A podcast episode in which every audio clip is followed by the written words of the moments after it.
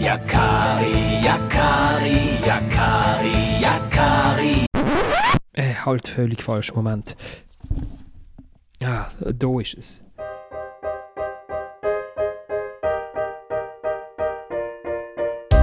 Eine Runde ist gespielt im Schweizer Cup. Der Lionel Messi wechselt trotz funktionierendem Steuerwettbewerb doch nicht in die Innerschweiz oder an Genfersee. Der Angelo Renzetti verkauft wieder einmal der FC Lugano, aber diesmal ganz, ganz sicher. Der André Breitereiter ist der erste Trainer seit dem Timo Konietzka 1971, der beim FCZ mit vier Siegen in vier Schweizer Spielen startet. Und wir fragen uns, wie steht es um den Fußball, wenn Paris Saint-Germain die Tränen von Lionel Messi so schnell kann trocknen Wie wichtig wäre es für die restlichen Schweizer Clubs, wenn die Young Boys in die Champions League kämpften? Und wie viele Spieler kann ein FC Basel in einer Transferperiode verpflichten? Und damit herzlich willkommen zu der dritten Halbzeit, einem Fußball-Podcast von Tamedia. Mein Name ist Florian Ratz, ich bin zwei Wochen in der Ferien, gewesen, habe alles vergessen, aber ich glaube, wir reden hier über Fußball.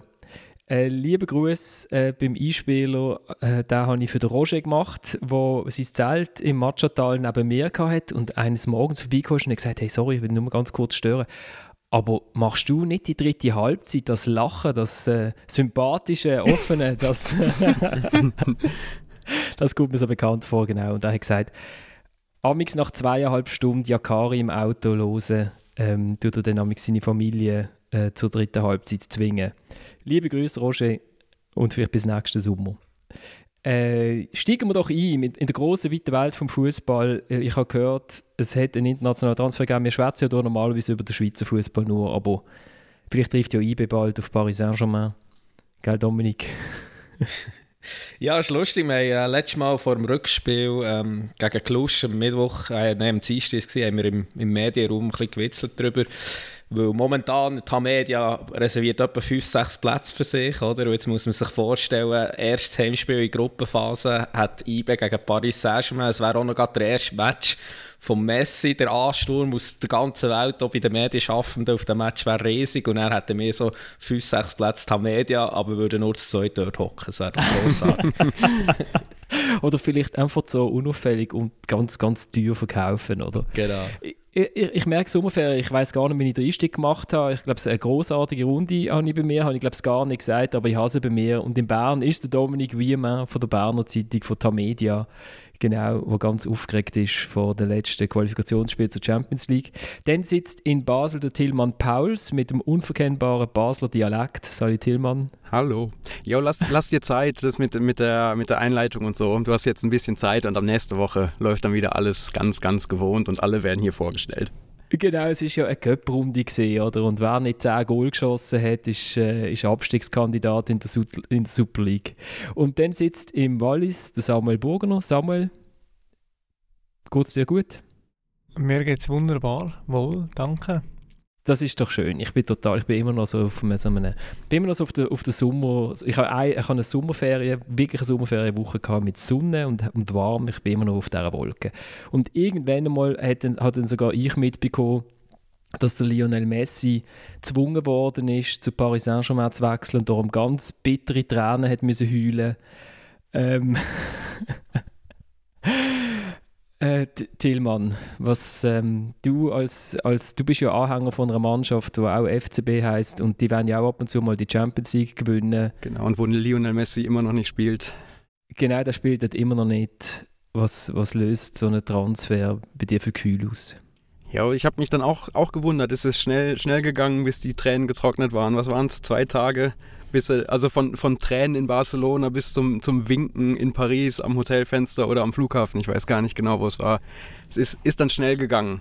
Jo, es löst bei mir so ein bisschen aus. Also ich denke dann immer direkt so an die an diese Super League-Diskussion und dass ja dann alle so froh waren, oh Gott, es gibt keine Super League und endlich ist dieser Zirkel, es bleibt alles beim Alten, die Champions League ist immer noch da. Ja, und dann, dann sieht man so, so, so einen Transfer oder solche Transfers und dann, jo, kommt dann bei mir halt der Gedanke, ja, also im Grunde haben wir die Super League ja sowieso schon längst und es wird sich wahrscheinlich nur noch mehr jetzt in die Richtung bewegen mit solchen Transfers. Gut, also aber am Messi müssen wir schon die Tränen schon abnehmen. Also da finde ich, da sind wir jetzt gerade auf der falschen Fährte, wenn wir ihm jetzt da noch vorwerfen wollen, seine Tränen geschauspielert und so weiter. Ich meine, es ist ja ganz normal, dass er sehr emotional war, noch vor der Familie, vor den kleinen Kindern. Ähm, ja, dass er dann zu Paris geht, äh, das kann man natürlich schon schade finden. Ich glaube, grundsätzlich hat es aber auch nicht so viele Clubs gegeben, die ein gewisses äh, Gehalt für ihn können zahlen können. Und alle die Leute, die sagen, ja, er soll doch jetzt noch gratis spielen, abgesehen davon, dass das Barca-Problem, also das Problem von Barca gar nicht gelöst weil sie auch dann noch immer eine zu hohe Lohnsumme hatten, ohne Messi. Aber abgesehen davon, also wir arbeiten auch nicht gratis. Ähm, es, es ist einfach nicht gratis und das finde ich einfach schon sehr äh, komischer Vorwurf, der an seiner Stelle oft genannt wurde. Aber ich, ich sage, ich, sag, ich unterstelle ihm nicht, dass es geschauspielert ist. Für mich ist es einfach so, es ist sehr, sehr schnell gegangen und ich glaube ihm hundertprozentig, dass es echt war und dass es schwierig ist nach der langen Zeit und trotzdem, es ging schnell. Ich habe mir vorgestellt, trocknet das mit Euroschein, die sind gar nicht so, die saugen gar nicht so gut, oder? Samuel, du hast gesagt, du hast ja vom Transfersummer in Europa gar nicht mitbekommen. Ich glaube, der ist auch einfach so, da gibt es eigentlich gar nicht. Der Transfersummer findet sonst einfach in England statt. Und, äh, aber eben äh, zum Messi, hast du auch eine Meinung? Wer hat schon keine? Ja, wir beim FC Sion haben schon verschiedenste Messis gehabt. Der Messi von Venezuela, der Messi von Lettland. Also wir haben schon gewisse Erfahrung. Ähm, Im Ernst, es ist tatsächlich, wie der Tillmann sagt, sehr schnell gegangen. Und ähm, das, es ist sehr schnell gegangen, ist ja wie so ein, ein Narrativ von dem modernen Fußball. Es ist jetzt auch sehr schnell gegangen, wie nach der Corona-Pandemie äh, Summen gezahlt werden für Spieler wie äh, wie heißt der Engländer? Ich mich fast Grealish, es auszusprechen, weil ich es äh, nicht aussprechen ähm, Es geht alles sehr schnell. Das ist für mich wie so ein Indiz dafür halt, äh, ja, ähm, der europäische Fußball als Konsumprodukt. Wenn ich nachher die Fans in Paris sehe, wo dann Messi zujubeln, hat das etwas äh, völlig entrückt und ich frage mich, ob es da wie noch so äh, ja, eine Verbindung zur Basis gibt. Aber im Grunde ist ja das die Basis. Die Fans in Paris, die dem Messi zujubeln, das ist äh, vielleicht die jüngere Generation, aber äh, das ist ein Stück weit eine Basis.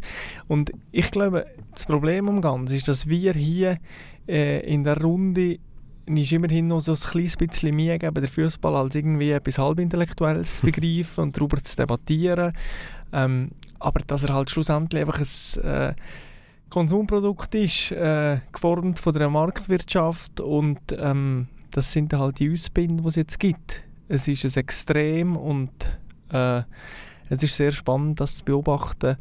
Ähm, aber ja, es ist schlussendlich sehr logisch, was da passiert. Wobei man muss ja sagen, geformt von Marktwirtschaft, und das ist ehrlich gesagt ein bisschen das Problem, das ich damit habe mit diesem Transferfenster. Und ich sehe ehrlich gesagt auf Tour ein bisschen schwarz für den europäischen Fußball in dieser Form. Also ich, bin, bin davon überzeugt, es braucht kontinentale ähm, Regelungen, es braucht vielleicht auch eine Gehaltsobergrenze, weil warum kann sich PSG all die Spieler leisten? Also ich meine, sie haben nicht nur den Messi geholt, sie haben schon den Ramos geholt von Real, also eigentlich das Symbol von Real, jetzt haben sie noch das Symbol von Barcelona geholt, sie haben den Donnarumma geholt, der italienische Goal, sie haben von Inter den Hakimi gekauft, ähm, der Wijnaldum von, von Liverpool, also viel ablösefrei, oder? Aber sie können natürlich auch die Gehälter zahlen und die Gehälter können sie ja zahlen, weil sie hinter sich äh, Katar haben, der Staat Katar. Und der nächste Club, der eigentlich noch bei diesen Summen überall kann mitmischen kann, ist Manchester City, wo hinter dran die Vereinigten Arabischen Emirate haben. Also welche zwei Clubs, also welche Paris hat auch Transfersummen noch etwas machen können und alle englischen Clubs, wo dort halt dank der Fernsehgelder extrem viel Geld fließt. Und der Rest eigentlich, also das beste Beispiel ist ja Barca, oder, wo in, verheerenden, in einem verheerenden Zustand ist, also selbstverschuldet, nach jahrelangem Missmanagement. Das wollte ich nicht, äh, die wollte ich nicht Schutz nehmen, ich wollte eigentlich keinen von diesen grossen europäischen Clubs in Schutz nehmen, aber da ist ja ein extremes Ungleichgewicht jetzt vorhanden. Also, ja, irgendwie in französischen Liga geht es ja, mir ist schon klar, Lille ist letztes Jahr so jetzt Meister geworden, aber grundsätzlich geht es einfach nur noch darum, ja, wer wird zwei, also ab Platz zwei und Paris spielt eigentlich nur noch für die Champions League. Alles andere ist nicht mehr so wichtig. Und ich glaube einfach, das Ungleichgewicht, das vorhanden ist im Markt, das, das, ist, ähm, das ist nicht seit Neuem umgesungen, aber es wird immer wie schlimmer, auch beschleunigt durch Corona-Pandemie. Also man müsste quasi so ein Instrument einführen. Also man könnte das ja theoretisch so, weiß nicht, Financial Fairplay nennen. Also eben, wo, wo ist, ist, das verstehe ich auch nicht, wo die Regelung abgeblieben ist, ob man das jetzt komplett eingestellt hat, weil es ist ja schon verwunderlich eben. Und eigentlich ist es ja mal dafür eingeführt worden, um ein bisschen dieses Gleichgewicht noch zu halten. Aber inzwischen ist es auch wieder so weit weg. Also es, es ist ja im Rahmen von der Football Leagues hat man eigentlich relativ gut können nachvollziehen, wie das Financial Fairplay von genau diesen zwei Clubs Manchester City und äh, Paris Saint-Germain ausgehebelt worden ist und eigentlich damals völlig der Lächerlichkeit preisgegeben worden ist. Ähm, es ist leider durch, durch die, die, die französische Rechtsstaat ist es ein bisschen schwieriger gewesen bei Paris Saint-Germain, weil wenn dort irgendetwas ähm, über einen Anwalt läuft, dann äh, läuft das unter einem komischen Anwaltsgeheimnis, nämlich das heißt, dass dann auch die Medien das nicht dürfen veröffentlichen. Also wenn du irgendetwas willst recken, Tillmann mal äh, in Frankreich einen Elsässer Anwalt nehmen und dann äh, bist du schon mal ziemlich äh, auf der sicheren Seite. Oh, und danke, hat man das Tipp. damals. Genau. Äh, Also ich gehe davon aus, oder, dass du Ja, ja, klar, ich bin Millionen- konstant auf der Suche nach Anwälten. Genau, mit den Millionen, die du bei der Basel-Zeitung Ja. verdienst, weil du die wahrscheinlich mit deinen persönlichen Bildrechten auf die Cayman Islands auslagerst, oder? Ich meine, da muss ich auch lachen, dann hörst ja, die letzten Diskussionen, ist, dort ist es nur um die persönlichen Bildrechte gegangen, oder, beim Messi. Und man weiß ja, seit CR7, ich glaube Messi auch und all diesen, äh, warum sind Bildrechte so wichtig? Man lagert einen Teil vom Geld, wo man bekommt, aus, äh, bekommt das Geld für die Bildrechte und die liegen dann auf den Cayman Islands oder irgendwo, wo man keine Steuern zahlt. Äh, ja, weil Frankreich ist ein Hochpreisland oder der Herr Depardieu hat ja müssen flüchten auf Russland, weil er so viel Steuern hat müssen zahlen oder? Und dann denke ich mir, ja genau, du heulst in Barcelona und gleichzeitig ist der Papa schon in Paris am Bildrecht auf irgendjemanden an. Also ich tue ihm das jetzt einfach unterstellen, weil ich gemein bin. Und ähm, bei Paris Saint-Germain hat man, wo der Mbappé-Transfer, der ist in den Football Leagues, eigentlich hat man das sehr schön können nachlesen. Äh, man hat es dann einfach nicht genauso schreiben, aber es ist, also gibt also sehr merkwürdige Dokumente innerhalb von Paris, wo sie dann eigentlich selber ausrechnen, dass sie sich da gar nicht können leisten laut FFP. Und ich glaube, ein Satz, der dann auch öffentlich gemacht worden ist aus einem UEFA-Mail, lautet dann «Please make it credible». Also bitte, macht es doch glaubwürdig, dass es Ich- funktioniert. Ja. Ich finde es Ja. wichtig zu ergänzen, dass ich in dem Ganzen nicht wie der Dominik äh, eine Gefahr sehe für den Fußball an sich, sondern irgendwo durch noch eine Chance. Es war am Kunstmarkt ähnlich, gewesen, dass Einzelprodukte gehypt worden sind und, und irgendwo dann euer Massenbedürfnis gestillt haben. Das war im Kleidermarkt ähnlich gewesen, äh, in den vergangenen Jahrzehnten und jetzt haben wir das Phänomen wirklich wie ausgeartet halt in einem Fußballmarkt. Aber ich glaube, ähm, die ganze damit verbundene Beliebigkeit, das völlig Entrückte von allem Irdischen, ähm, das ist eine große Chance für den Fußball und ähm, für, für den Fußball im Kleinen, genauso wie es vielleicht für eine Kunst, eine Künstler oder eine Künstlerin im Kleinen ist oder ein Kleiderladen im Kleinen ist, ähm, dass man über irgendeinen lokalen Bezug halt wieder etwas kann kreieren kann. Das ist jetzt nicht per se neu, was ich hier labere. ähm, aber die Frage ist, wie geht man das an? Und es ist relativ einfach. Also nehmt die, die Kinder oder nehmt äh, Familienmitglieder mit ins Stadion und erzeugen über das einen Bezug zu dem Fußball, wo eine lokale Verankerung hat, wo äh, ein Club zum Beispiel als ja, lokale Institution eine Funktion hat. Und wenn man das einmal spielt, also wenn man jetzt in meinem Fall äh, ein Goal vor der Seite der Nordtribüne ähm, ist ein anderes Erlebnis, als wenn man irgendwo auf dem Markt ein äh, Liebling von Lionel Messi von PSG kauft. Und ich glaube, über diese Erfahrung ähm, wird es im Fußball wahrscheinlich eher zu gut kommen, wenn halt einfach ein Teil entrückt ist und irgendwann nimmt man den auch nicht mehr so ernst. Ähm, äh, er freut sich beim einen oder anderen Mal am hochstehenden Fußball an sich, aber sonst haben wir ja keinen Bezug mit zu dem Also, Ganzen. Das ist ja schon arg träumerisch, Samuel, sorry. Also, du wirst jetzt einfach auch in Sion äh, Kinder gesehen mit dem Messi-Liebling. Jetzt ist es nicht mehr das Barcelona-Liebling, sondern das von Paris Saint-Germain. Und man hat es ja schon gesehen, also ich meine Paris, bevor äh, Katar dort ist eingestiegen war, sorry, also das ist einfach, das ist kein Club mehr mit irgendwelcher internationalen Strahlkraft und mittlerweile ist es einer der grössten Clubs von Europa, einfach dank dem Geld und denen geht es so gut wie nie. Und ähm, ja, da sieht man mal, was das Geld kann bewirken. Die sind eigentlich mehr oder weniger durch das Geld von, vom Boden aufgehoben worden zu einer der grossen Clubs Es ist ja es ist interessant. Ähm, der Büb von unserem Chefredakteur da beim Walliser Boten will jetzt unbedingt mal so einen PSG-Match sehen. Und jetzt werden die Ferien geplant im Oktober, möglicherweise mit einem Champions League-Match. Also da wird jetzt investiert. Und ich bin fast sicher, am Schluss wird da irgendeine Ernüchterung da sein. Bin ich fast sicher. Also also du wünschst dem Buben eine ganz traurige Reise nach Paris? Nein, ich wünsche ihm alles Gute und Liebe, aber ich äh, befürchte so ein bisschen, dass äh, das nicht jeder von seinen Der Messi wird geschont in diesem Spiel, weil sie dann unter der Woche gegen IBE haben. genau, weil sie wahrscheinlich gegen Baschakschen hier oder irgendwie... Aber wir sind ja hier gute Prognosen und ähm, ich würde gerne eine, ähm, eine machen und ich, ich, bin ziemlich sicher, sie werden die Champions League nicht gewinnen, weil ich kann mir echt nicht vorstellen, wenn du wirklich auf eine gute Mannschaft triffst, auf eine sehr gute Mannschaft, wie du verheben wenn deine, Angriff, äh, deine drei Angriff, äh, Angreifer sind der Neymar, der Messi und der Mbappe, wo jetzt äh, riesen Stärke haben nach vorne, aber nicht unbedingt äh, gegen Hingern ein Hakimi, den ich sehr schätze, der ja bei Inter war, der sich Außenverteidiger nennt, aber er ist eher weniger ein Verteidiger, sondern mehr ein Stürmer. Also seine Qualitäten sind ganz, äh, ganz klar im Offensivbereich.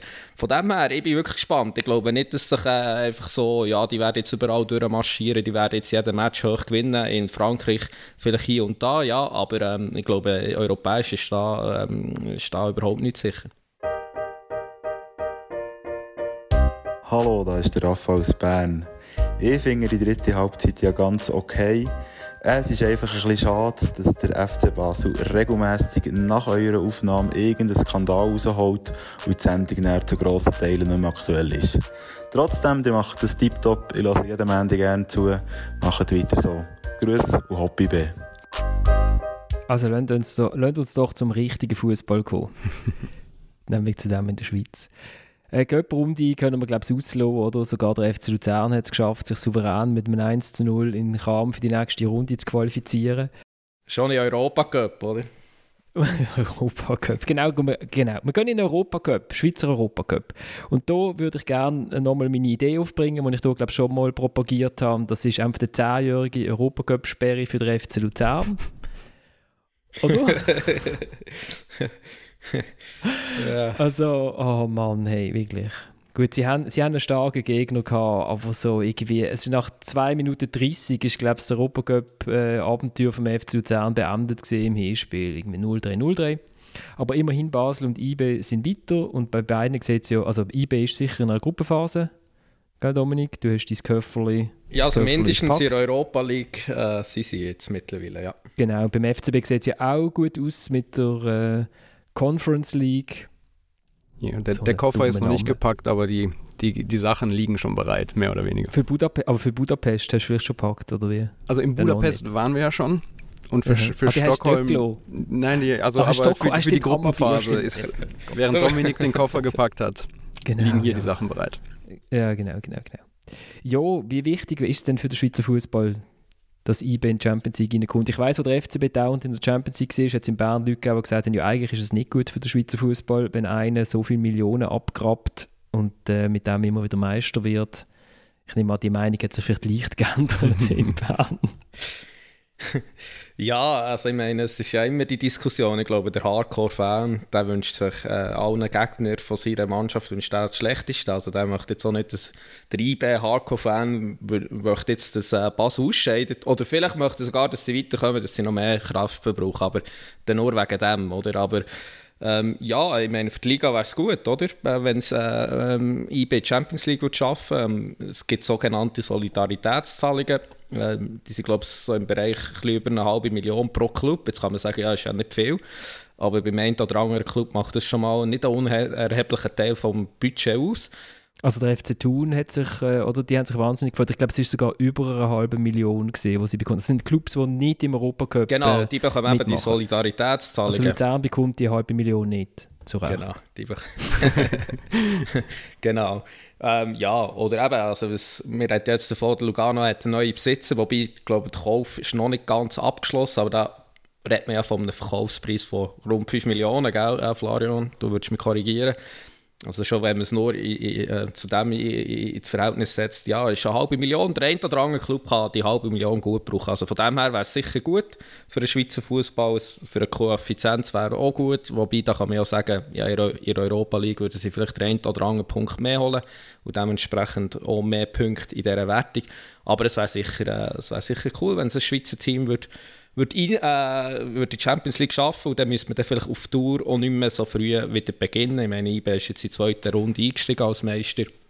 Ähm, ja, und drei Teams waren in ihrer ähm, Qualifikation zur Conference League und es wäre ja cool, wenn man, wenn man zumindest die Wertung wieder ein bisschen aufsteigen würde, dass, dass zum Beispiel wie Salzburg, ähm, die fällt zuerst an in den Playoffs oder zur Champions League.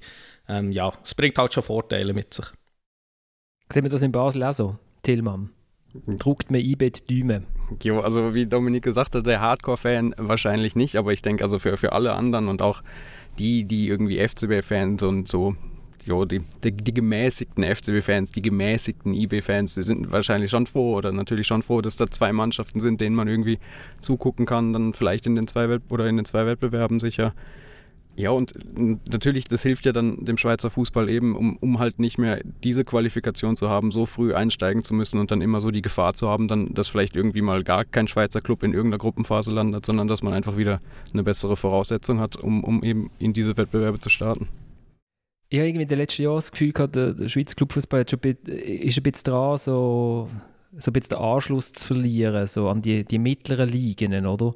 Ähm, Samuel, hilft denn das, wenn jetzt der IB Champions League shootet? Also es ist ja immer so, ein Spieler, der ja in die Schweiz will kommen, der überlegt sich ja auch, kann ich denn da mal, wo kann ich mich denn da präsentieren, oder? Kommt da, reist da überhaupt der Scout an, oder sind die immer nur auf der Durchreise und halten noch schnell?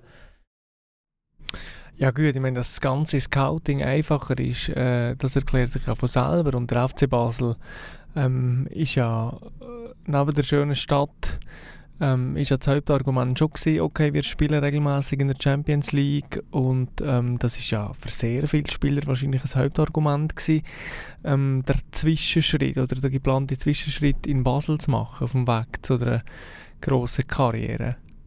Also, das ist ja völlig klar. Also, ja, ich meine... Ich, ich tue mir immer so ein bisschen schwer mit dem, äh, der Schweizer Fußball ist schlechter als irgendwo. Ich meine, ich konsumiere jetzt im Wochenende schon nicht slowakische oder österreichische äh, Liga, aber ich äh, habe das Gefühl, wenn man die Entwicklung des Nationalteams sieht und so weiter, kann unsere Liga nicht so schlecht sein, wie es immer gemacht wird. Es ist bei diesem Europacup tatsächlich irgendwie vielleicht auch ein bisschen verhext und ähm, man hat sicher mit dem FCB jahrelang über dem Verhältnis gelebt. Das prägt natürlich so ein bisschen äh, die Sicht auf das Ganze. Ähm, und ja, jetzt einmal einfach irgendwie der FC Luzern, wo es immer verkackt.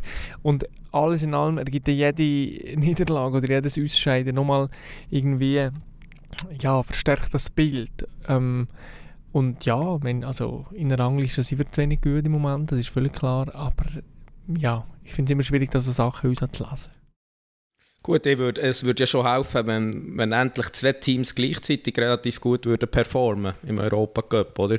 Also zuerst war ja jahrelang Basel so Zusängerschild ähm, jetzt sind die ähm, ja, zum Serienmeister ist aufgestiegen. Ähm, ja, sie sind so ein bisschen Zusängerschild im europäischen Wettbewerb. Ausser eben dann einer, der ja ähm, letztes Jahr in dieser Corona-Saison, wo im Viertelfinale sie waren, äh, Basel im Euro Europa League, oder? Ja. Thielmann. Ähm, ja, es wäre eigentlich cool, oder? Wenn man, es wäre schon mal gut, wenn man zwei Teams hätten, die sich relativ gut präsentieren, europäisch. Das würde schon, das schon viel ausmachen. Ich kurz vor meiner Ferien haben wir ein Interview gemacht, Christian Zürcher und ich, mit dem Angelo Canepa, weil der FCZ 125 Jahre alt geworden ist, am 1. August. Und dann hat er nochmal, logischerweise, wieder mal über das Thema geredet, Spitzenclub. Und hat er gesagt, vielleicht hätte er damals nicht für Spitzenclub sagen, sondern großer Club.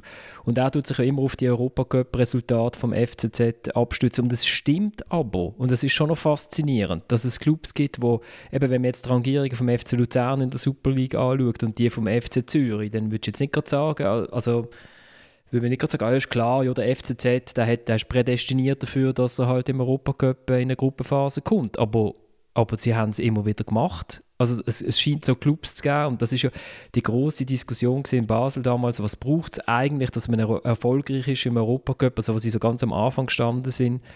ähm, da braucht es halt einmal ein paar Saisons, wo man sich irgendwie so reinbisst oder wo man einmal Enttäuschungen hat, wo man irgendetwas sammelt und, und es gibt obwohl ja die Spieler die ganze Zeit wechseln, scheint es ja tatsächlich etwas zu geben, wo in einer Organisation drinnen irgendwie macht, dass ein Club, also ähm, es ist noch, ist noch schwierig, der Tillmann lächelt, aber Dominik, die haben das ja in Bern ja auch erlebt, oder? Also man hat irgendwie das Gefühl, es braucht irgendwie so und so viel Erlebnis, äh, so und so viel Erfahrung, dass man dann das Gefühl hat, ja, da gehören wir dazu. Das ist logisch. Klar shooten wir am Dienstag oder am Donnerstag oder am Mittwoch. Oder wenn Conference League ist, um, zwischen Mittwoch und Donnerstag oder am Freitag. Oder Donnerstag. Ja, oder? Und ein Spieler, der äh, mal Trafford hat gespielt gegen Manchester United und dort hat erlebt, dass er ja nicht mit 7-0 heimgeht, oder? Es gibt schon so ein gewisses Selbstverständnis, wo man, wo man sich entwickelt, europäisch auch, wo man eben sagt, ja, hey, wir sind nicht chancenlos, oder? Eben IB zum Beispiel auch letztes Jahr, was dann, also diese Saison ist es noch gewesen, aber, also letzte Saison, aber dieses Jahr, so. ich habe noch Mühe, ich komme nicht aus der Ferien, Florian, aber ich habe noch Mühe. In der Pause tun sie immer die Seiten wechseln, das verwirrt mich auch immer. Oder, dass man auch nicht, dass man auch nicht gegen Leverkusen kommt und sagt, ja gut, jetzt, äh, ja, ist ja cool, Leverkusen ist echt besser, ja, scheiden wir halt eher voll aus, sondern dass man wirklich auch im Kopf hat, ja, wir, können das, wir weiss packen und wir können so packen, oder? Und das ist schon etwas, wo man, wo man muss wachsen, ich glaube, das entsteht nicht einfach von heute auf morgen. Aber die Bedingungen sind natürlich völlig andere und das ist auch nichts Neues. Aber man hat ja auch schon, äh, das sagen sie aus einem Bauchgefühl, auch dass der FC Basel ähm, einfach irgendwo noch näher ist dran war an der europäischen Spitze. Und bei IB, ich meine, klar, es war grossartig gegen Leverkusen, aber man hat wie so gewusst, okay, ja, also jetzt spätestens gegen Ajax ist es vorbei. Und auch ähm, die Kampagne, wo noch Juventus dabei war, ich weiß nicht mehr, wer alles sonst noch, es hat schon etwas sehr Hoffnungsloses gehabt. Also, Samuel, also weißt du, deine konstruierten Angriffe auf IBE, es ist, also das ist Nein, ja absurd. Das, das sie sind dann, weißt du, mit wem sind sie Gruppe gewesen? Sie sind mit Valencia genau. Gruppe gewesen, mit Juventus, genau. Turin und mit Manchester United. Also wenn man jetzt da genau. irgendwie noch erwartet, dass sie da weiterkommen, dann ist das ja völlig Nein, absurd. Also Basel wäre in dieser Gruppe hundertprozentig ist, ist das Lötschberg Derby? Ich muss, weil ich das wirklich jetzt gerne ergänzen. Es hat damals einen Unterschied gegeben äh, mit Basel und IB. Basel hat auch grosse Gegner gekämpft. Bei Basel haben wir immer gedacht, hey, es gibt da noch so eine Art Verbindung zur europäischen Spitze. Also erstens damit zu tun, dass einfach wirklich die finanziellen Unterschiede damals noch nicht so ausgeprägt sind und, und jetzt kommt das Wichtigste, das hat damit zu tun dass bei Basel einfach Spieler sind drin waren, wo man gedacht hat, wow, also da ist jetzt jemand, der kann vorstoßen in die Weltspitze, wenn alles gut läuft. Und das verschiedenste, also Sommer, ähm, Dragovic damals einer, wo mir ja für unfassbar gut erklärt hat, ähm, Shaka, Shakiri, Embolo, Salah, ähm, also äh, eine riesen ähm, also eine recht grosse äh, Auswahl an Spielern, wo man vermutet hat oder bis man sogar gewiss hat, okay, die werden eine internationale gute Karriere können machen Und das hat bei ihm vielleicht so ein bisschen gefehlt. Und eben im, zusammen mit dem, dass halt Unterschiede einfach größer sind worden, ist das bei IB immer so ein bisschen, okay, ja, also ihr könnt jetzt hier schon mal einen Punkt gewinnen auswärts und ihr könnt schon mal einen Teilerfolg feiern wie gegen Leverkusen, aber schlussendlich ist der Zug einfach, die sind so weit weg. Und ich glaube, das prägt jetzt so die Verbindung von uns zum Europacup. Da sind wir wieder beim Messi, dass das einfach eine dritte Welt ist, wo wir wirklich keinen Zugang mehr haben.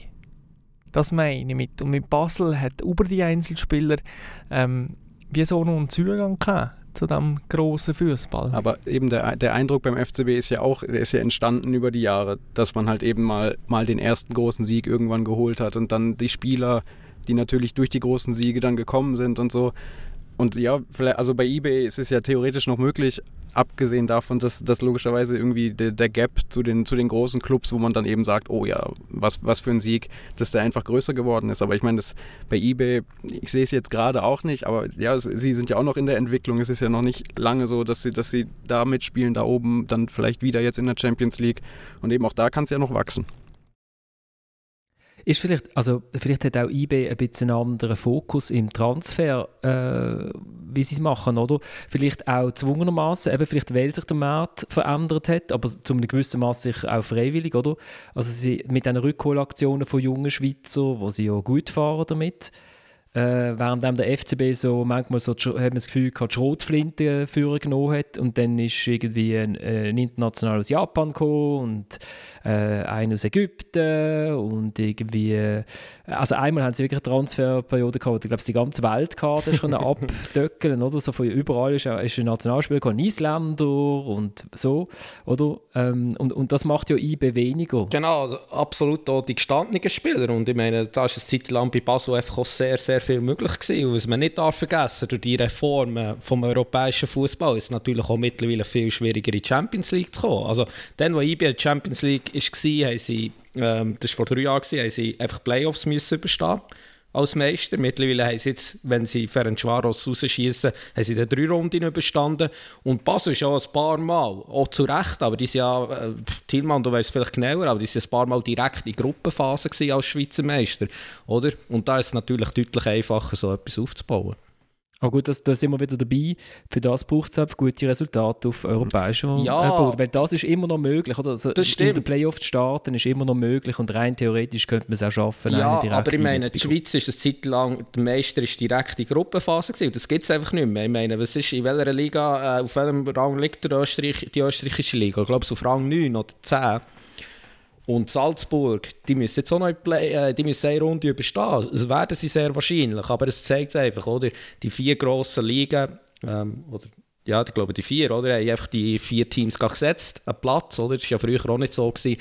Und das ist auch eine Entwicklung, die sich noch wird verstärken ähm, ähm, mit der Reform im europäischen Fußball, dass es einfach äh, für die kleineren Ligen immer schwieriger wird, äh, Zugang zu finden. Äh, zumindest in, in die Champions League. Ja, Österreich ist 12. Und das hat einmal gelangt früher noch.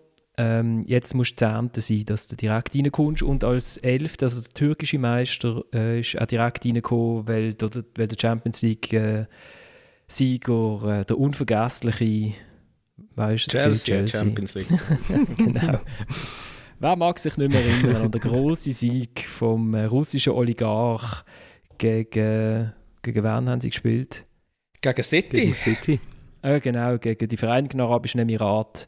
Ähm, genau. Äh, weil die sich auch schon qualifiziert haben. Darum ist der türkische Meister. Also elf, mit elf, auf den elften Platz müsstest du gehen, dass du so eine Chance hast, um direkt reinzugehen. Okay, aber man, also ehrlich gesagt, ich weiß noch damals, wo GC zum ersten Mal Champions League Qualifikation gespielt hat mit dem unglaublich mit dem, mit dem Freistoß krassen Goalie-Fehler in Israel ist das glaube ich Wo ist der Nationaltrainer? Ja, also äh, der hat mitgespielt, ja. Hm. Mhm. Aber das Goal in der Qualifikation hat, glaube ich, der Comisetti geschossen. Ich glaube, so eine, ich glaube, so ich weiß es nicht mehr. Entschuldigung, liebe GC-Fans, ich meinte, sie gingen 0-0 und ein 1-0 auswärts, irgendwie so etwas. Dort habe ich mich gefreut als Basel und dort bin ich noch, dort bin ich noch, äh, hätte ich mich jetzt noch als klaren FCB-Fan bezeichnet. Und ich habe mich trotzdem gefreut, das trotzdem cool gefunden, dass mal ein Schweizer Club mitschüttet. Also von dem her können wir jetzt grillen.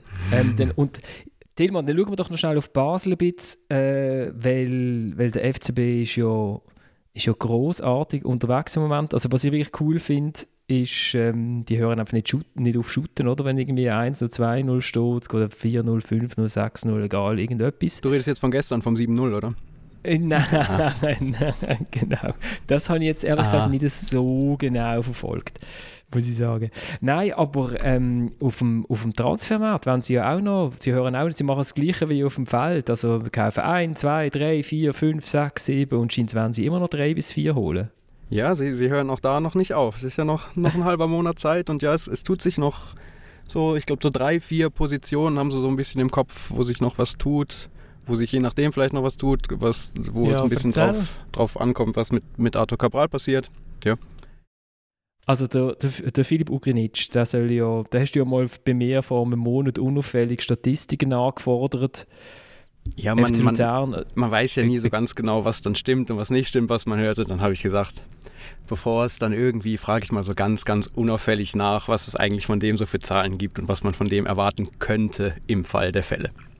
Genau, du hast vorher erzählt, du hast dir, wo du es gehört hast, hast du dir überlegt, ob das so ist wie bei diesen, bei diesen Spionenfilmen, wo man nicht, man weiß, man hat, äh, man hat, oder was Mafia, bei einem Mafia-Film ist es eher so, man weiß, es, hat, es gibt, äh, there's a snitch, oder? Und dann äh, einer verrotet uns, und dann tut man dem einen sagen, die Kokslieferung kommt äh, in Basel an, dem anderen sagt man, sie kommt in, äh, sie kommt in Chiasso an.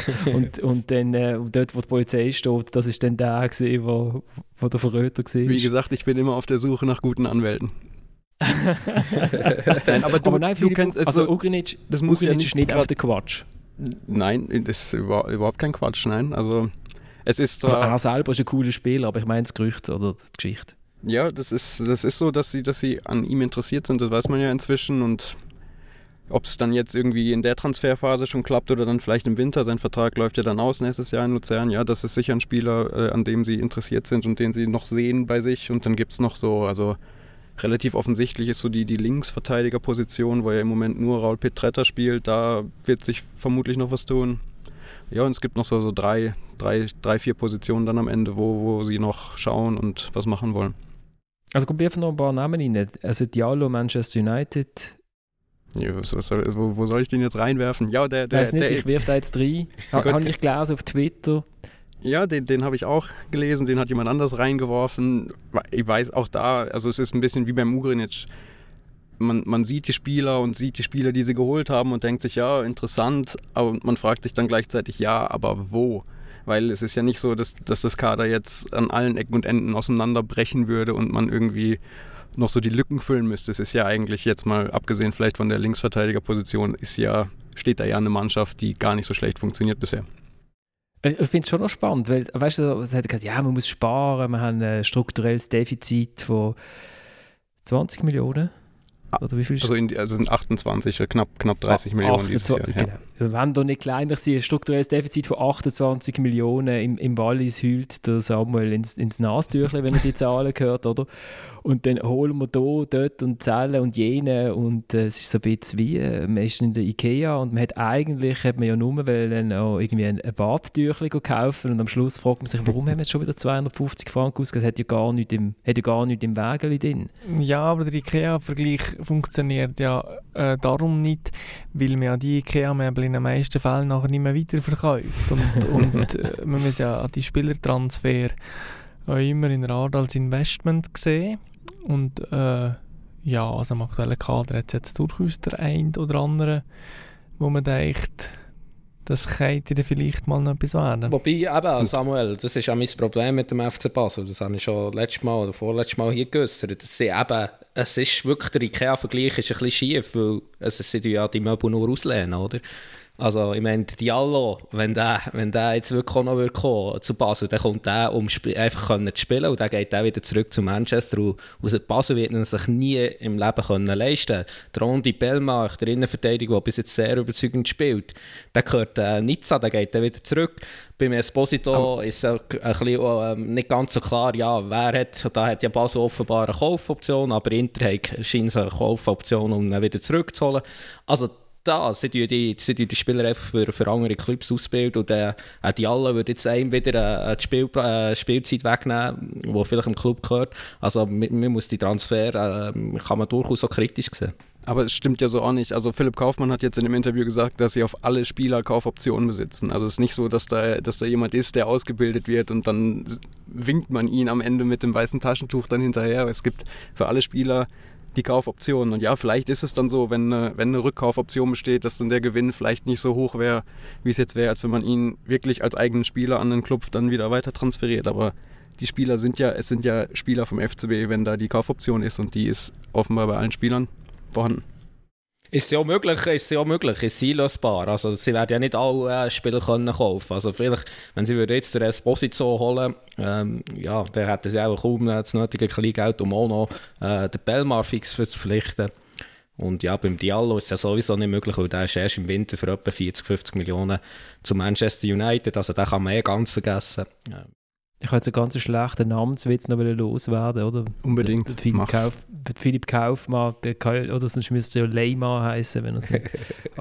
Ich lasse es jetzt. Aber Flo, äh, noch zu dem, ja. was du gesagt hast, es ist ja, also wir haben jetzt einfach über Zugänge geredet, aber es ist ja, es tut sich ja dann neben denen, die sie vielleicht im Auge haben, auch noch auf der, auf der Abgangsseite. Es ist ja nicht so, dass sie jetzt einfach mal horten und dann mit einem 75-Mann-Kader irgendwie die Hinrunde bestreiten.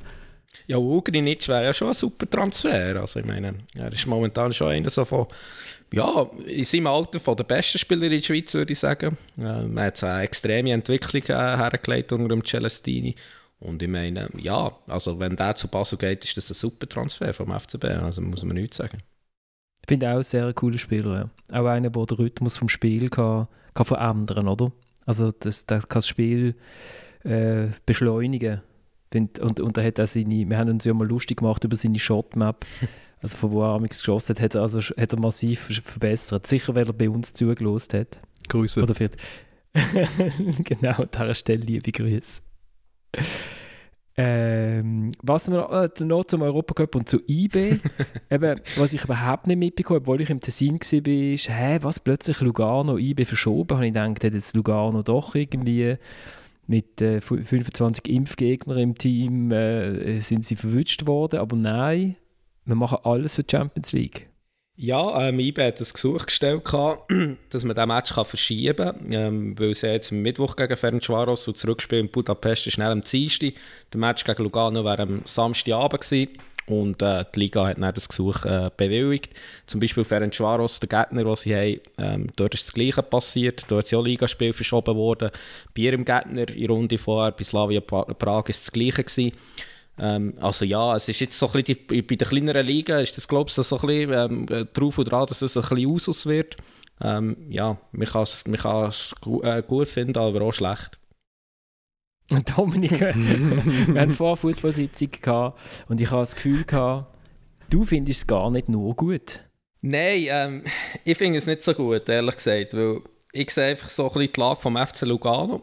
Ähm, oder IB hat ja schon eh mehr Möglichkeiten, oder finanziell. Dementsprechend haben sie auch ein viel besseres Kader, sie haben ein extrem breites Kader, sie haben jetzt, meine, ab und sie jetzt in Regel etwa acht, auf acht Positionen äh, rotieren zwischen den Spielen und ich finde, diesen Vorteil von, von Mannschaft hast du schon, oder? Und du hast so eine Mannschaft, dass sie eben auch die Doppelbelastung äh, muss oder kann prestieren. Und der hat halt gegen Lugano an diesem Samstagabend hat halt wieder acht oder neun Spieler gespielt, wo der halt nicht am Dienstag ähm, in Gumgarn hat gespielt. Ähm, und ja, der hat vielleicht auch Lugano Chancen gehabt, etwas zu holen, oder? Das ist für mich auch so ein, ein Ausgleich von, von dem Ungleichgewicht, das in der Liga ja sowieso besteht, oder? Das haben wir ja früher noch gesagt. Ähm der FCB hat alle drei Tage ein Match und das ist die Chance für die anderen. Oder? Also die anderen haben sie dann nie gepackt. Aber so. Gut. Ähm, dann lasst uns doch noch so ein bisschen äh, auf, auf die Liga. Ich weiß, es sind erst drei Matches gesehen. Also ich habe mich dann trotzdem nicht zurückhalten. Gestern zu oben hat sie mir dann doch in den Finger gezuckt. Dann haben wir so also ein bisschen Statistiken durchgegraben einfach mal so zum Schauen, wie, wie shooten denn die eigentlich und ist das, ist, das, ist das wirklich sinnvoll, wie die Tabellen aussehen. Und äh, die haben ja letzte Woche haben ja IB fast ein bisschen zu Graben getragen schon. Dominik hat sich, hat sich müssen wehren, oder? Und ist, IB ist doch schon letzte Saison so ein bisschen, so ein bisschen holpernd gestartet, oder nicht? Das war doch ähnlich. Gewesen. Genau, und nachdem dass sie äh, 3-0 äh, verloren in Büttiland, also in Herning gegen ja, genau, Büttiland, genau, man genau, ja können genau. meinen, jetzt, jetzt geht die Welt unter. Genau, genau, da ist, der, ist so die, die Brassband durch die Straße gezogen mit, mit, dem Sarg hinten. Ähm, wie bei dem meinte James Bond. Ähm, und jetzt, ich habe mir schnell Zahlen, ich habe mir das angeschaut, wir, ich, ich probiere das so, ich tue das in Newsletter machen, ich mache es für jede Mannschaft, alle 10 Super League Mannschaften, ähm, Fans vom FC Lausanne-Sport müssen vielleicht die Lupe führen, auch, damit sie etwas erkennen. Äh, das sind so Flächen, wo man kann so schauen kann. Und, und was aber schon lustig ist, ich habe IB und der FCB zum Beispiel in der Offensive verglichen und klar, der FCB hat natürlich riesige Zahlen, weil weil die auch äh, das einfach wahnsinnig viel Goal geschossen haben und so. Das macht ja dann Sinn. Und bei IB ist es halt so, also die Flanken wirklich wie unter dem Seoane, ähm, also praktisch kaum das Spiel abpfiffen, haben sie schon fünf Flanken geschlagen, oder? Sie schießen wahnsinnig viel, aber sie kommen nicht so richtig in die Situationen rein, wo man dann auch gute Chancen hat. Also sie nehmen offensichtlich viele Schüsse, die nicht so, nicht so eine hohe Wahrscheinlichkeit haben, dass sie reingehen. Und beim FCB ist es gerade ein bisschen umgekehrt. Er flankt sehr wenig, kontert extrem viel und ähm, hat durch das halt wahrscheinlich auch, weil es Kontosituationen dann häufig sind, eine sehr hohe Wahrscheinlichkeit pro Schuss, dass er trifft. Ähm, ich, was mich jetzt mehr interessiert ist eigentlich mal der FCZ, weil der ist ja mit 9 Punkten gestartet. Der FCZ ist so eine, so eine, so eine was ist das, ein Fustkeil oder so. Also hat wahnsinnig, ähm, schießt aus sehr guten Positionen offensichtlich. Also die, die Wahrscheinlichkeit, dass er, wenn er schießt, dass es ein Goal gibt, ist relativ hoch. Ähm, und hat sehr gute Standards äh, offensichtlich. Ähm, flankt fast nicht und sonst macht er eigentlich nicht so viel. Also es ist noch so ich finde es wirklich interessant, auch, auch in der Defensive. Er ist so. Er ist sehr so. weiß auch nicht. Er macht wenig, aber das, was er macht, macht er richtig gut. Und das haben wir auch schon in den letzten, jetzt hätte ich fast gesagt, Sitzungen, äh, Podcasts abgeschnitten. mhm. ähm, ja, dass halt die Gegnerschaft immer ein Grund ist, wenn man so gut in Saison startet und dass aber doch der Breitenreiter jetzt, an das, was man an Interviews sieht und liest, einen sehr guten Eindruck macht und, und halt wahrscheinlich das Team kommunikativ sehr gut erreicht, indem das mit dem Rizzo und dem Mann ja doch zwei Trainer sind da gewesen, die kommunikativ auf völlig unterschiedliche Art, aber ja, wahrscheinlich nicht äh, nur gut funktioniert haben. Und dass der Breitenreiter wahrscheinlich auch so eine Art Unabhängigkeit hat, jetzt auch vom Präsidentenpaar, was man bei den letzten Trainern auch nicht immer können sagen ähm, und dass durch das äh, wie so eine neue Dynamik entsteht. Eben, wenn, man, wenn man die Zahlen vom FCZ anschaut, auch äh, bei der Defensive fällt auf, dass sie, dass sie im Gegner wirklich keine guten Abschlusschancen geben. Also es scheint, man fragt sich der Breitenreiter, warum hat er so, er hat ja immer am Anfang oder er holt relativ schnell Resultat und es scheint, er scheint wirklich ein Fußball spielen zu lassen, wo man relativ schnell begreift. So ein bisschen ohne Schnörkel, ähm, schnell hinter den Ball kommen äh, und, und halt äh, wirklich dann einfach die Chancen suchen, wenn, wenn man sie findet. Und auch die, bin, bin wirklich ja. Ich meine, die Standards, das ist ja irgendwie so, so der Klassiker für, man kann jetzt in der Vorbereitung, da legen wir jetzt mal den Fokus drauf. Das ist irgendwie ein sicherer Wert. Man weiß, wenn man irgendwie wirklich gute Standards hat, das, das bringt was. Und da, also, sieht ja auf der Grafik wirklich so aus, als würde man irgendwie fast mehr oder weniger bewusst auf Flanken verzichten, aber dass man wirklich so sagt, okay, jetzt, wir gucken jetzt mal am Anfang die Defensive, gucken, dass die anderen nicht in gute Abschlüsse kommen und vorne wir gucken mal, was wir anarbeiten an unseren Standards und, und das bringt jetzt dem FCZ ja am Anfang gerade was, das sieht man ja. Also ich bin gespannt, wie sich das, wie sich das fortsetzt, ob sich das, äh, ob sich das weiterhin in so viele Punkte äh, um, umwandeln lässt. Wir haben ja noch, wir haben noch die Kummer, also, also gut, Servet und, und, Sion kann man fast nicht anschauen, weil die haben ja gegen den FCB gespielt. Und wer gegen den FCB gespielt hat, dem seine Zahlen sehen natürlich im Moment ähm, äh, sehr äh, merkwürdig aus. Was mir noch aufgefallen ist, ist, äh, ist GC. Finde ich auch sehr lustig GC hat eine unglaubliche äh, Defensive. Also die, die haben, äh, sie greifen den Gegner, sie lassen den Gegner wenig Pass, sie geben wenig Schüsse, ähm, sie geben wenig Konto, sie pressen relativ hoch, sie haben am meisten defensive Zweikämpfe äh, von, von allen. Und offensiv ist es so ein bisschen, naja, also das, dort scheint auch der Celestini eher gekommen zu sein und gesagt, okay, Jungs, wenn man hinten mal keinen bekommt, oder? Die, die andere im FCB früher hat immer gesagt, man startet mit null Punkten. Also ist jeder alle Journalisten haben gesagt, nein, wir starten mit 0-0, man hat einen Punkt, wir können noch mehr gewinnen, aber für ihn haben wir gesagt, wir starten mit 0 Punkten.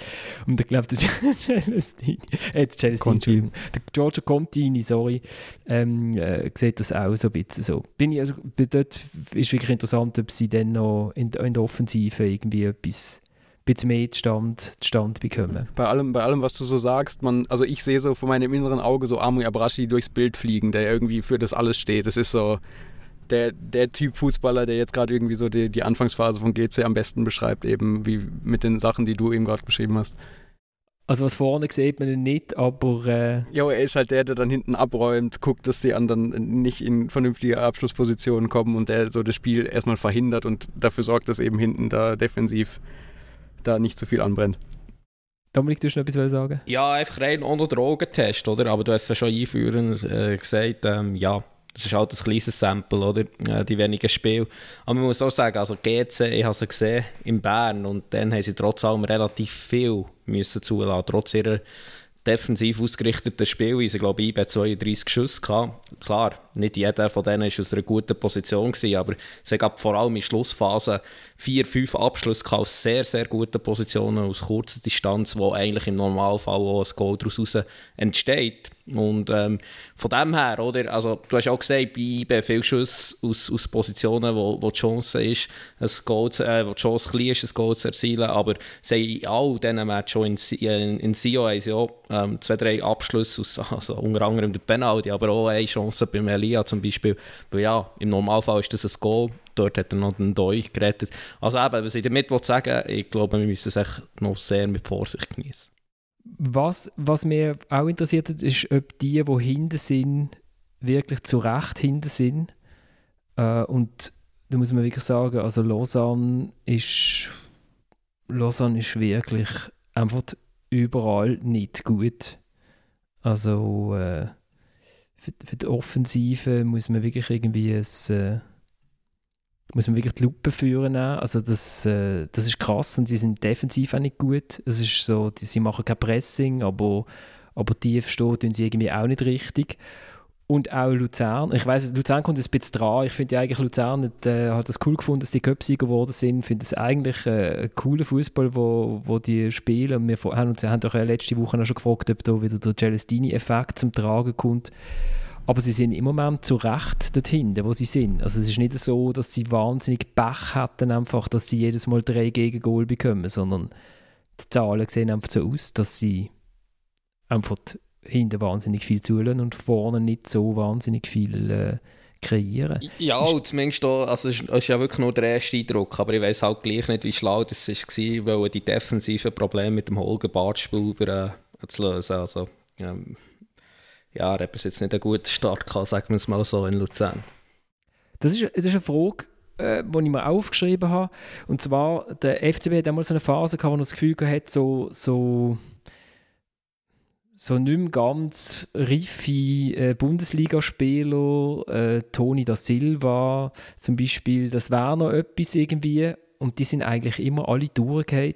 Ich glaube, nach dem Toni haben sie noch, wo allerdings, glaube ich, auch mit 6 Kilo Übergewicht angereist ist, wenn ich zum ersten Mal mit dem geschwätzt habe, ich gedacht, ah, der hat so eine also fast ein bisschen slawisches Gesicht und wo er gegangen ist, ist er austrainiert gesehen, hat ein ganz schmales Gesicht Hat er nicht noch so ein wichtiges Goal geschossen? Ähm, oder ein Penalty er gemacht gegen Chelsea, oder? Toni da Silva. Oder nicht? Hm, das kann ich mir hm. nicht vorstellen. Hm, verwechselst du mit Marcelo Diaz? Der hat gegen, ist gegen Tottenham gesehen. Stimmt, ja, hm. sorry. Ja. Der Toni da Silva ist von, ähm, von Dings gekommen, oder Stuttgart dann. He? Oder ist vorher noch bei Stuttgart? Und ist nachher zu Dort, Dortmund, oder ist er von Dortmund ausgelehnt gewesen, wieder an Dortmund zurückgegeben worden. Ich glaube, sind die dort so. nachher Meister geworden. Genau, ja, ja, sorry, ja, der so, Marcelo Diaz gemeint. Macht über, macht alles, alles gut. Das ist Montag, auch Florian. genau, Toni hat sicher auch gewusst.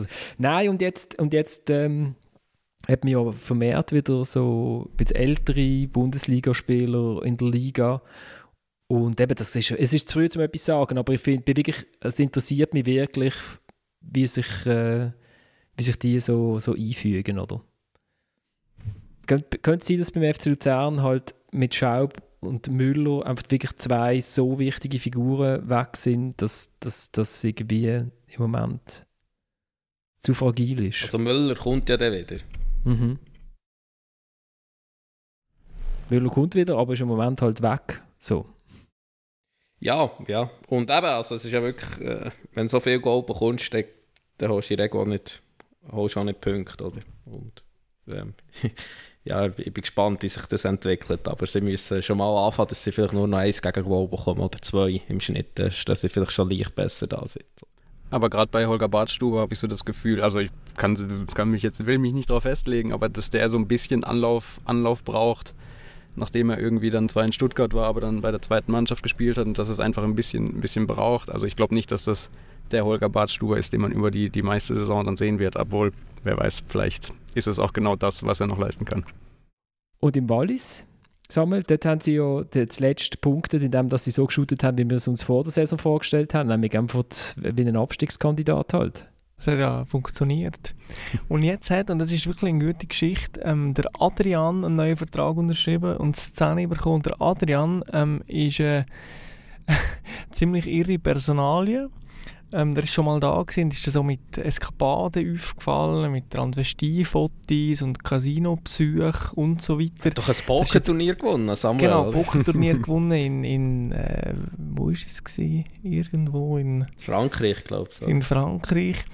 Ähm, und der ist als einer von, von diesen 500 Spielern, die da unter Vertrag stehen, ist gewesen in Türkei und Brasilien und man vergisst dann so die Leute völlig und dann kommen sie mal wieder äh, im Sommer zum Trainingsstart, was sehr lustig war und angeblich hat- ist jetzt bei dem Brasilianer eine Erläuterung passiert und äh, ja, jetzt geht er die Post ab. Das sind so die latest News aus dem Wallis. Aber viel mehr gibt es nicht zu sagen. Okay, also er ist zurückgekommen und hat gesagt, hey, ich bin, ich bin ein neuer Mensch, ich bin wiedergeboren und, ähm, und jetzt nur noch Fußball, ich konzentriere mich voll drauf. Genau. So das, was man noch nie gehört hat von irgendwelchen Fußballern, oder, die neben dem Platz aufgefallen sind. Und es geht eigentlich immer auf. Gibt es irgendeinen, wo mag, mag sich jemand an einen erinnern, was dann wirklich gut gekommen ist? Brasilianer. Nein, nicht Brasilianer, einfach so, weißt du, ich in Basel hat es mal irgendwie das Projekt äh, Sascha Ritschkow gegeben, den hat man aus, äh, aus Russland geholt und äh, hat gewusst, er hat äh, schwere Probleme und dann hat, er, hat, man, hat man das Gefühl gehabt, hat, ihn, äh, hat er gespielt wie ein, wie ein junger Traumtänzer, großartig und dann ist er leider in der Sommerferien heimgegangen und nie mehr in Basel erschienen. und seine Katze hat Wodka geheissen. Und, und das ist dann, er, hat dann müssen übernommen werden von jemandem. Ich glaube, er hat in Muttens gewohnt. Ich bin, ich bin wirklich überzeugt, dass beispielsweise in Sion die Leute das auch gar nicht wissen, wer da eigentlich da auftaucht jetzt.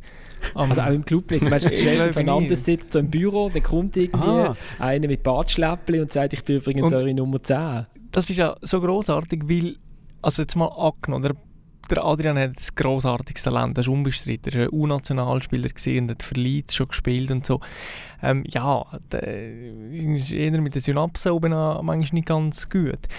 Das Ding ist, ähm, wenn du aber am ersten Trainingstag im Sommer quasi überrascht wirst und merkst, oh, da ist ja noch einer, der vielleicht offensiv etwas kann reissen kann. Das ist genau so einer, wo wir jetzt gerade nicht im Kader haben.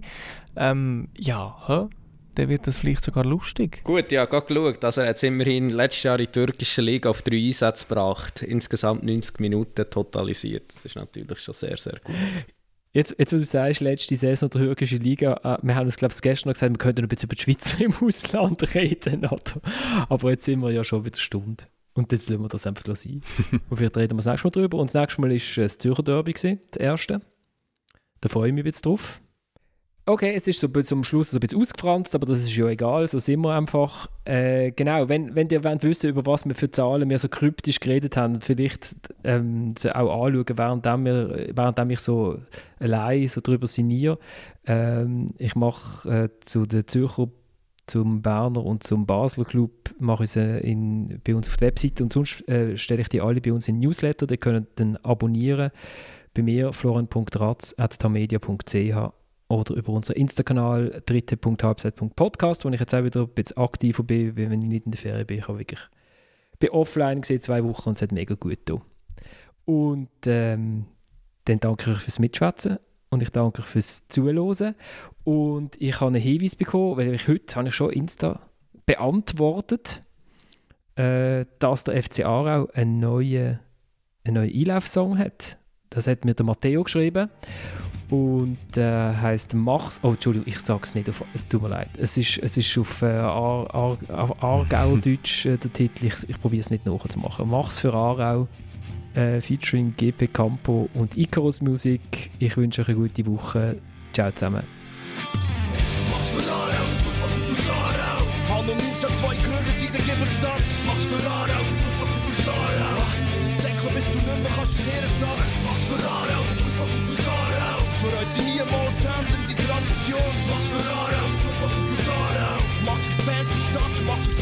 Rot. Wir sind Aarau, vergiss das nicht. Denn der Adler, wo du dreist, hat eine lange Geschichte hinter sich. Darum verinnerlich, dass du ein Teil bist. Ein Teil bleibst, hast du Großes geleistet. Für unseren Club aus der Kleinstadt von der Aare.